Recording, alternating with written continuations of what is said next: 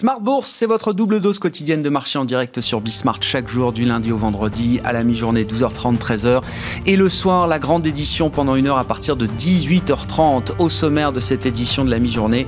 Des marchés européens très bien orientés pour commencer la semaine à commencer par le CAC 40 boosté dopé par le secteur des médias.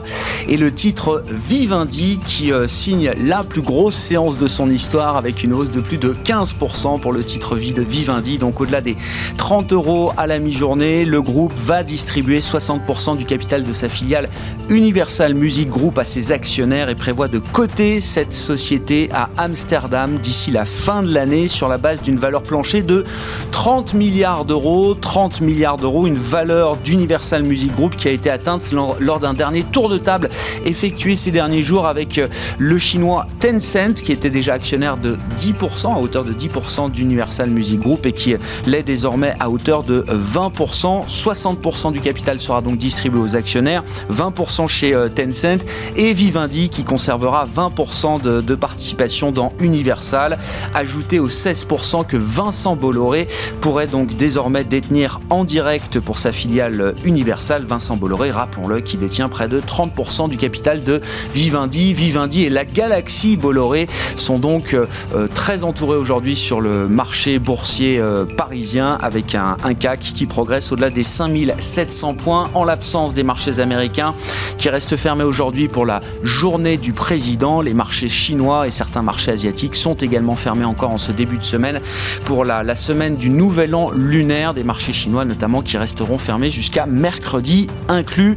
Qu'attendre de cette semaine? C'est euh, chaque lundi à la mi-journée sur Bismart dans Smart Bourse avec le plan de trading et notre partenaire Bourse Direct. Romain Daubry sera avec nous en plateau dans quelques instants.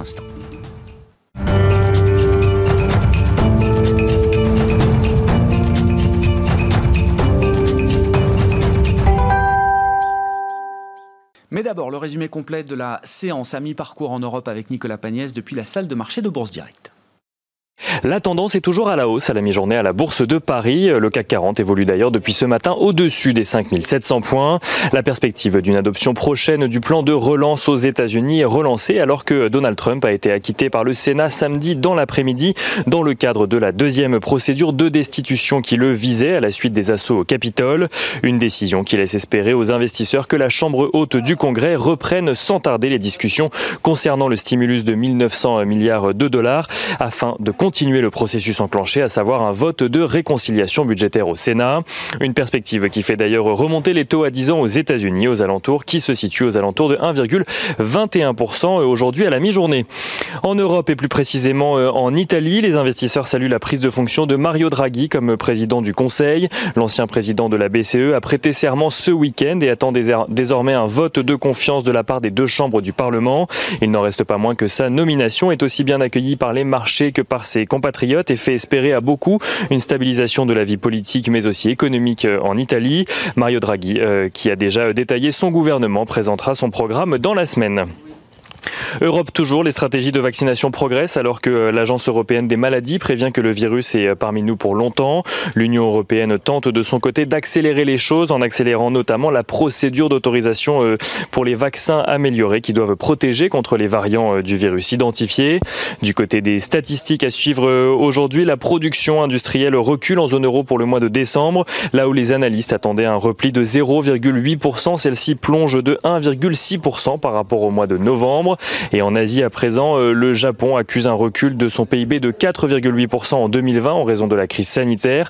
Un recul auquel le pays n'était pas plus habitué depuis 2009, euh, mais on notera tout de même que la croissance du PIB au quatrième trimestre dans le pays montre une reprise de l'activité économique. Le PIB progresse de 12,7% sur les 4, 3 derniers mois de l'année contre un peu moins de 10% attendu. Une progression qui permet d'ailleurs euh, au Nikkei de dépasser les 30 000 points en clôture ce matin, son plus haut depuis 30 ans. Du côté des valeurs à suivre à présent à la Bourse de Paris, Vivendi fait part de sa volonté de euh, coter sa filiale Universal Music Group à la Bourse d'Amsterdam d'ici la fin de l'année. Vivendi qui valorise l'ensemble du capital de sa filiale à hauteur de 30 milliards d'euros prévoit de distribuer 60% du capital à ses euh, actionnaires sous forme de dividendes exceptionnels avant l'introduction. Le chinois Tencent, Tencent a d'ailleurs exercé une option euh, pour monter à 20% du capital de la major de la musique sur cette base. La nouvelle fait grimper le titre Vivendi qui gagne plus de 17% à la mi-journée. Les bancaires progressent également de leur côté à la mi-journée, portés par les espoirs de reprise économique. Société Générale gagne plus de 5%, là où Crédit Agricole ou encore BNP Paribas gagnent plus de 2% chacune. Parmi les plus fortes baisses à la mi-journée, on notera euh, Pernod Ricard, mais également Dassault Systèmes, Unibail Rodamco ou encore L'Oréal. L'Oréal dont le titre corrige à la suite de sa progression en fin de semaine dernière. Et euh, au-delà des valeurs du CAC 40, on notera que Biofitis, la biotech française spécialisée dans les maladies du vieillissement, a levé plus de 16 millions de dollars sur le Nasdaq afin de financer des essais cliniques pour un traitement contre les insuffisances respiratoires. Nicolas Pagnès avec nous en fil rouge tout au long de la journée sur Bismarck depuis la salle de marché de Bourse Directe.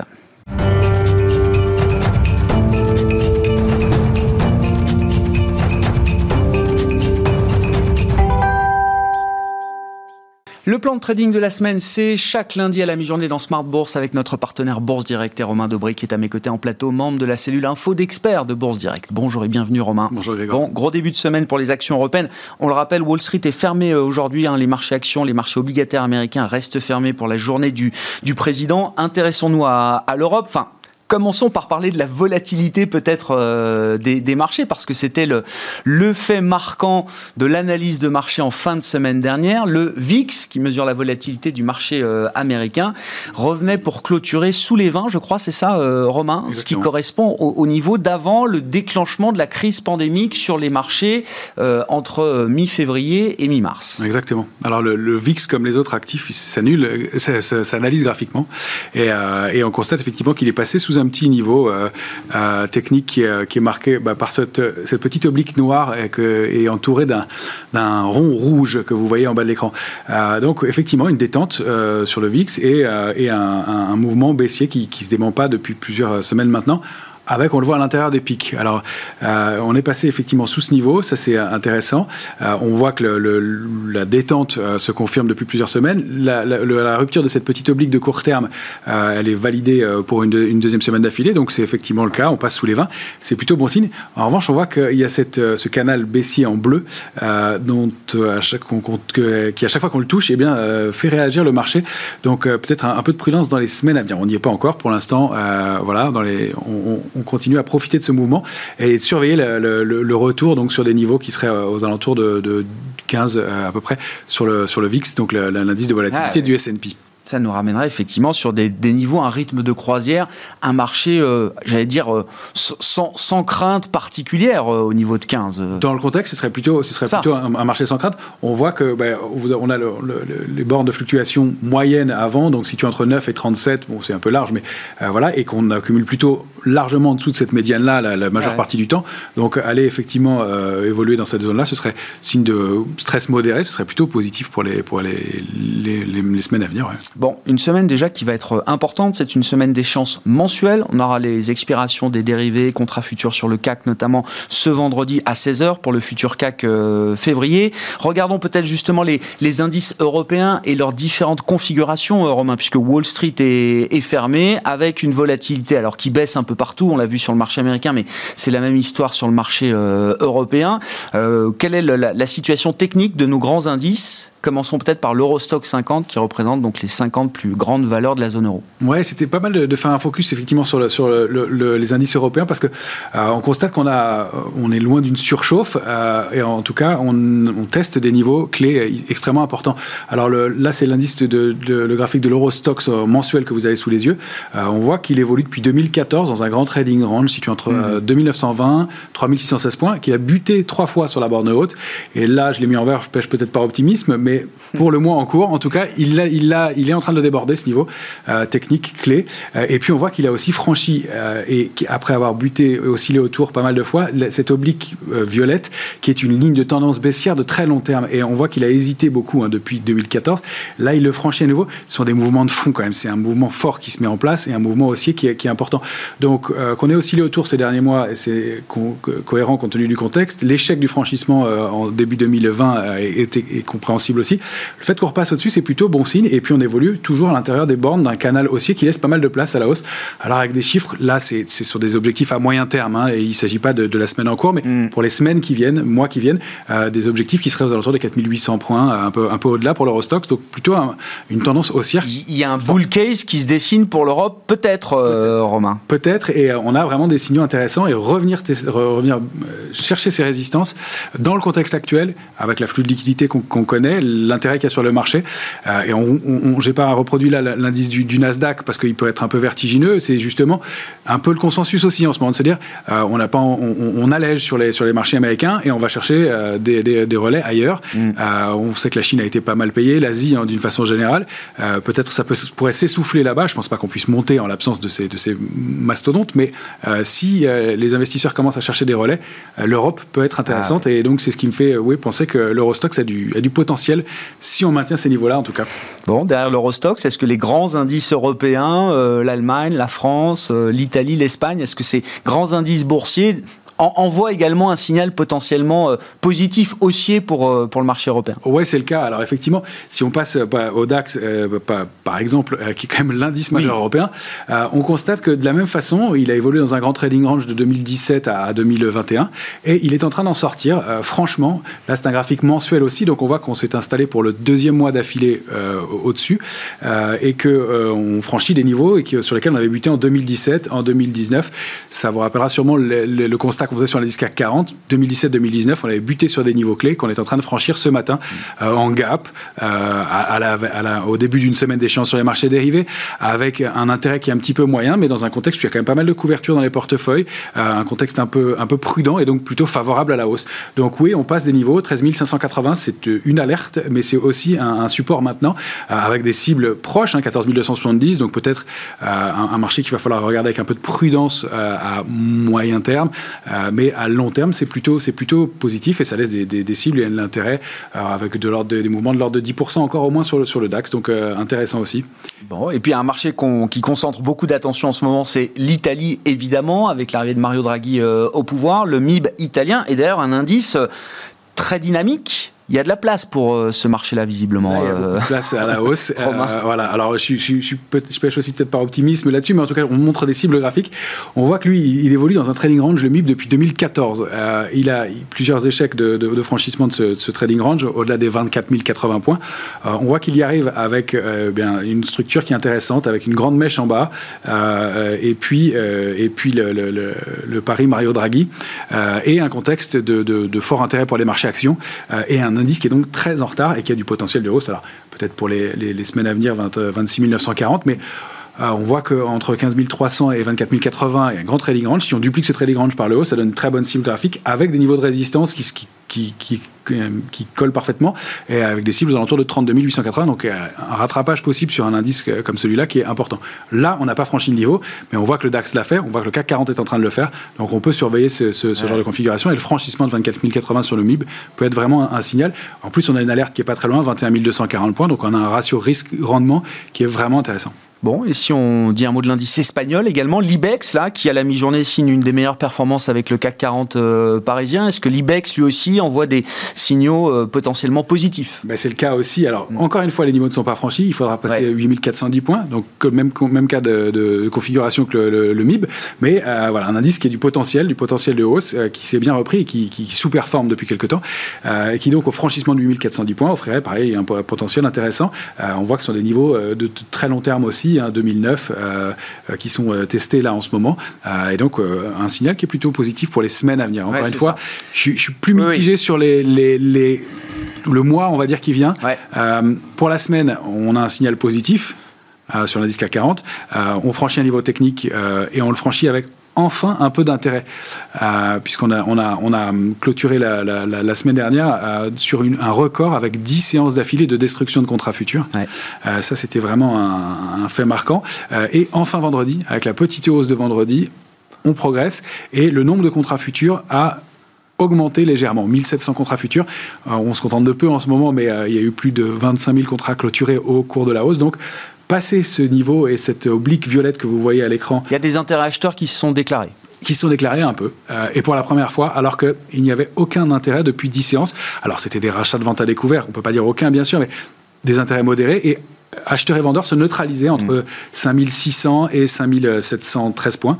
Euh, on passe 5713 et vendredi, avec un peu d'intérêt acheteur, euh, il y avait surtout, et c'est ça le fait, fait, marquant, aucune pression baissière. Ça, c'est vraiment euh, assez étonnant. Est-ce que c'est le phénomène Robin Hood Est-ce que c'est le contexte de marché, des flux de liquidité En tout cas, on l'avait constaté sur, la, sur la, notion de vente à découvert sur les actions. Très, très peu de valeur vendue à découvert et aucune, aucune pression baissière. Alors, il y a aussi l'accélération haussière de, de novembre qui a peut-être bien refroidi les, velléités de, vente à découvert sur le marché, en tout cas aucune pression baissière. C'est ce qu'on a constaté toute la semaine dernière avec des, replis sur des niveaux techniques, 642 et mercredi, et puis on a repayé fortement, et 627, 5627, qui a été le déclencheur de l'impulsion haussière qu'on connaît là. Et alors j'extrapole un peu, mais on, a aussi dans ces cas-là ouvert la voie à une accélération haussière qui pourrait mener jusqu'à 6060 points, ça c'est la cible graphique. Euh, étant entendu qu'on arrive sur cette échéance avec pas beaucoup d'intérêt. Je hmm. me méfie un peu de ce qui pourrait se produire après l'échéance des marchés dérivés. Euh, donc pour l'instant, tant qu'on est au-dessus de 5675 points, c'est vraiment un niveau charnière. Euh, je vous rappelle aussi que de ce côté-là, sur, la, sur le, fut, sur les options, il y a plus de 28% des options qui sont des puts, des options de vente, 5675. Euh, ça veut dire qu'il y a un intérêt énorme autour de ce niveau-là cette, mm, mm. semaine et jusqu'à l'échéance. Et que donc, tant qu'on est au-dessus, ça va. Si on, rompt ce niveau, pour des questions techniques, euh, les, arbitragistes vont devoir agir. Et donc, ça, va créer des, ça peut créer des, des, mouvements brutaux. Euh, et donc, c'est vraiment l'alerte pour la semaine. Donc, tant qu'on est, que la route aux 6000 points soit une route en ligne droite. Non, je pense que ce ne sera pas le cas du tout. Et il faut pas se méprendre. Il faut pas, je pense pas. Et il faut pas se méprendre sur ce graphique-là. Donc on a cherché 5804, 810. C'est une zone intéressante. 5842, pourquoi pas cette semaine, euh, à la faveur d'un mouvement, euh, d'un mouvement euh, d'accélération pendant l'échéance des marchés dérivés, pourquoi pas. ensuite, on va, on va être quand même un peu, un peu prudent et les, les excès, on va les, on va les regarder de près. Bon, un mot pour conclure, euh, Romain. C'est une semaine qui sera un peu particulière, comme on le disait, parce que Wall Street est fermé aujourd'hui, les marchés chinois et certains marchés asiatiques restent fermés jusqu'à mercredi euh, inclus. Euh, dans, dans l'agenda, qu'est-ce qui, pour vous, sera le, le, marqueur important pour les investisseurs cette semaine? Alors, en plus de l'échéance de vendredi, hein, qui sera le marqueur technique de, de la semaine. Ouais, il y a pas mal de, de résultats. Alors, il y a l'élément de la semaine pour moi, ce sont les ventes au détail aux États-Unis mercredi. Je pense que ça, ça va être vraiment intéressant. On a quand même les PMI manufacturiers en Europe donc les directeurs d'achat qui sont des indicateurs avancés.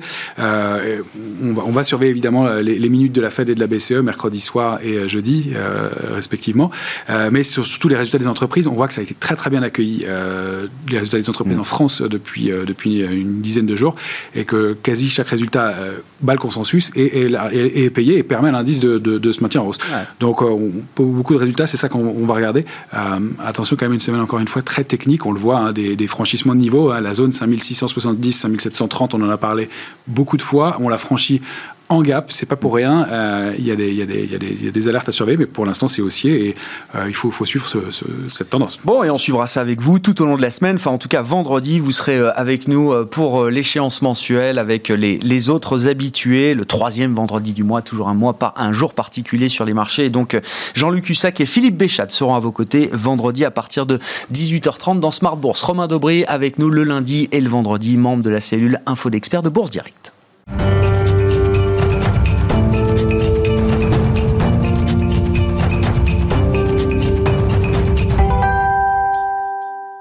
Après la partie technique, on en vient au débat fondamental du moment, le risque de voir l'inflation revenir aux États-Unis. Je dis bien le, risque parce que c'est un vrai débat d'économistes euh, aujourd'hui, débat entre économistes keynésiens qui plus est. Et Arthur Jurus est avec nous euh, à distance en visioconférence depuis Genève pour nous apporter quelques éléments quand même justement euh, autour de ce débat fondamental, des éléments d'analyse. Vous êtes chef économiste de Landolt et compagnie, Arthur. Peut-être un mot déjà de la dynamique d'inflation presque mécanique de l'inflation américaine, j'entends, qui va remonter, qui va progresser au cours des prochains mois et des prochains trimestres.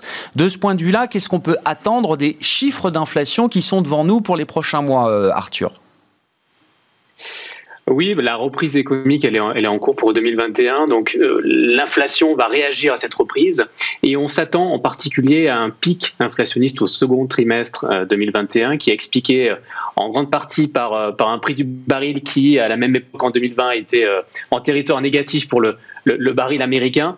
Et donc on aura un fort rebond et ensuite on va de nouveau euh, se retrouver sur une tendance un peu plus désinflationniste avec une moyenne d'inflation euh, légèrement supérieure à 1% en zone euro et légèrement supérieure à, à 2% aux États-Unis. Mais ce qui est vraiment intéressant dans ce débat, c'est que globalement, déjà depuis le début d'année, on observe des tensions qui sont de nature non seulement à se refléter dans l'inflation globale, en incluant les, prix d'énergie, mais aussi sur l'inflation sous-jacente, c'est-à-dire vraiment l'inflation qui réagit à l'activité économique. On voit qu'il y a des ruptures sur les chaînes d'approvisionnement international. On voit que, par exemple, le prix des conteneurs a été multiplié par 4, que les, délais de commande de ces conteneurs ont été multipliés par 5. On a des problèmes aussi de rationnement sur le silicium, chez les semi-conducteurs en Asie. Et donc, tous ces petits événements, en fait, sont de nature à, amener de l'inflation de manière surtout durable, et c'est finalement le principal risque aujourd'hui pour les marchés. Est-ce que le, vote d'un plan de soutien de 1900 milliards de dollars euh, par le Congrès américain, si jamais ce plan était voté en l'état, ou en tout cas euh, dans la, taille euh, dans, la taille qui est voulue aujourd'hui par l'administration Biden, est-ce que le vote d'un tel plan de soutien viendrait changer la donne, influencer le cours de l'inflation à terme, Arthur? Alors, il y a un débat qui est très animé sur justement quel est le montant euh, pour justifier le plan budgétaire. C'est une politique de stabilisation. Donc, une politique de stabilisation, l'objectif, c'est de, mener le niveau d'activité actuel à la tendance de long terme, au potentiel de l'économie américaine. Et aujourd'hui, ce chiffre, il se justifie avec un stimulus autour de 600 milliards de dollars. Et c'est exactement la proposition qu'ont fait certains républicains euh, il y a une dizaine de jours. Euh, la, question de faire davantage, elle est justifiée si justement on n'injecte pas directement ces liquidités dans l'économie réelle ou si ça permet durablement de relancer l'économie. Donc c'est plus une politique de, relance au sens propre. Et donc là, il y a deux débats. Le premier, c'est le fléchage de ces dépenses publiques. Est-ce qu'on met le paquet, par exemple, sur la distribution de chèques universels avec le risque finalement d'avoir de l'inflation? Nous, ce qu'on pense, c'est qu'on a deux tiers des Américains qui seraient ciblés par cette distribution chèques, qui ont l'intention d'épargner le montant. Donc ça ne se traduira pas par davantage d'inflation de manière significative. Et puis l'autre aspect, l'autre débat, c'est quel est l'équilibre sur ce plan budgétaire de 1900 milliards, donc trois fois plus que ce qui serait nécessaire entre l'offre et la demande Et c'est l'argument finalement de ces républicains qui demandent une enveloppe beaucoup plus petite, c'est oui, 600 milliards c'est suffisant, si vous voulez faire davantage, il faudra davantage orienter sur l'offre pour soutenir l'investissement et finalement augmenter ses capacités, augmenter cette tendance de long terme, ce qui réduira encore une fois les pressions inflationnistes potentielles.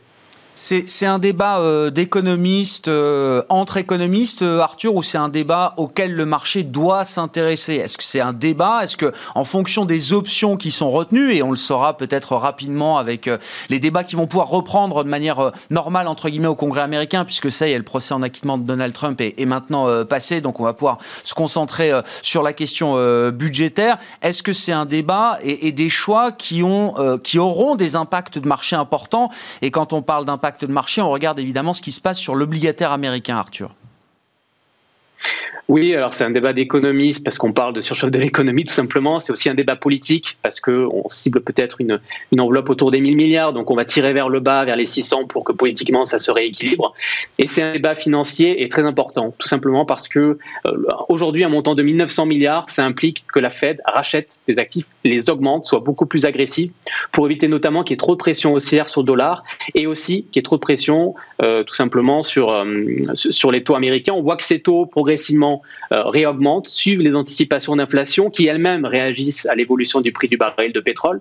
Mais il y a une vraie problématique. On sait que ces taux 10 ans ne peuvent pas augmenter davantage. Il y a un risque en termes de stabilité financière, il y a un risque tout simplement en termes d'accès au financement pour de nombreuses entreprises.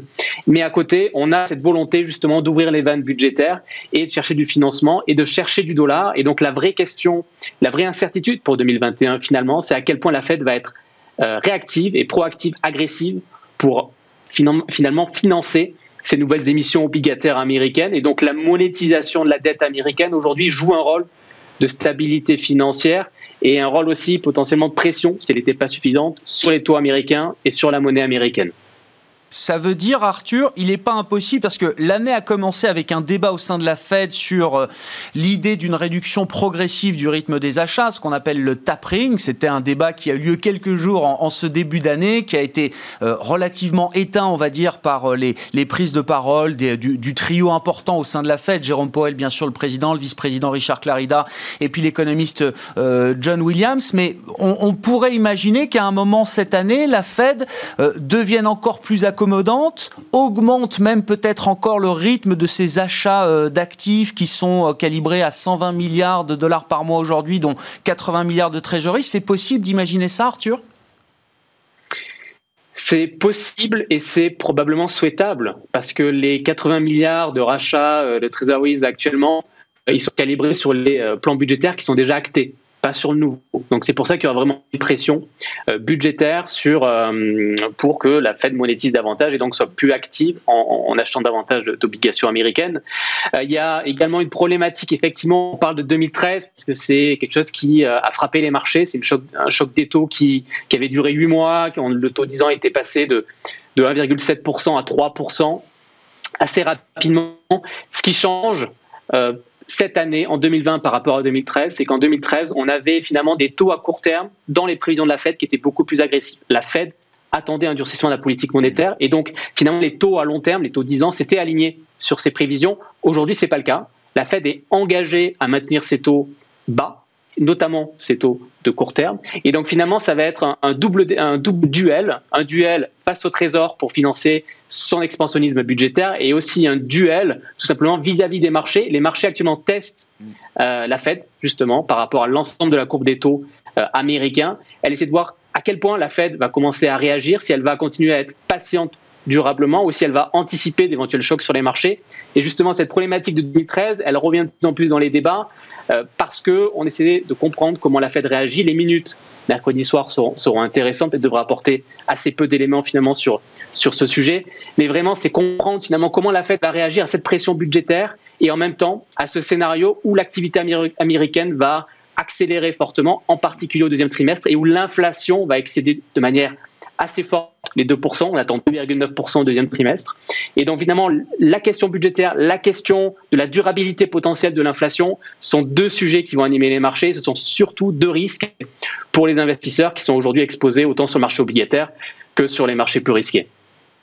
Bon, merci beaucoup euh, Arthur. Hein. Ça va être effectivement une, communication très challenging pour la Réserve fédérale américaine, sans doute tout au long de, cette année 2021. On, est euh, au début seulement de ce, débat euh, entre le risque d'un retour de l'inflation, la nécessité de maintenir des, des, taux bas. On verra comment la Fed prend position dans les prochaines semaines, les prochains mois. Vous l'avez dit, on aura le compte-rendu de la dernière réunion du comité de politique monétaire de la Fed il y a trois semaines. Hein. Ce compte-rendu sera publié ce mercredi soir. Et puis, chaque mois, vous le savez, les marques d'inflation, les chiffres d'inflation qui sortent et qui vont euh, augmenter mécaniquement avec les effets de base et la pression à la hausse des, matières premières. Et chaque mois, ce sera donc un enjeu de communication pour la Réserve fédérale américaine. Le 10 ans américain a, a touché 1,20 en fin de semaine dernière. Je vous rappelle que le marché obligataire américain et les marchés actions américains sont fermés aujourd'hui pour le jour de la fête du président. Arthur Jurus, qui était avec nous en visioconférence depuis Genève, chef économiste de Landolt et compagnie, invité de Smart Bourse, l'émission de la mi-journée sur Bismart. On se retrouve donc ce soir en direct à 18h30.